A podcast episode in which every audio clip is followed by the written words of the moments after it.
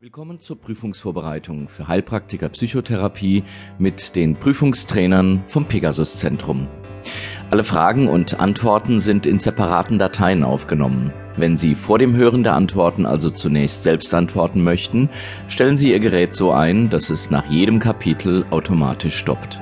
Und starten Sie die Antwort dann mit der Play-Taste selbst. Oder hören Sie Fragen und Antworten zur Wiederholung und Vorbereitung auf die Prüfung in einem durch. Ich wünsche Ihnen so oder so viel Erfolg. Also beginnen wir mit dem Thema Sexualstörungen.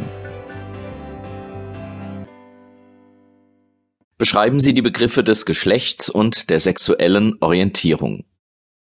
Biologisches Geschlecht ist das äußere Geschlecht und die Geschlechtsmerkmale. Die Geschlechtsidentität ist die subjektive Zugehörigkeit als Mann oder Frau zur Geschlechtsrolle.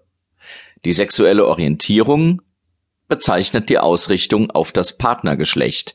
Man spricht von hetero, homo und bisexuell. Und die Geschlechtsrolle ist die gesellschaftliche Erwartung an das entsprechende Geschlecht. Beschreiben Sie das Entwicklungsmodell der Sexualität nach Freud.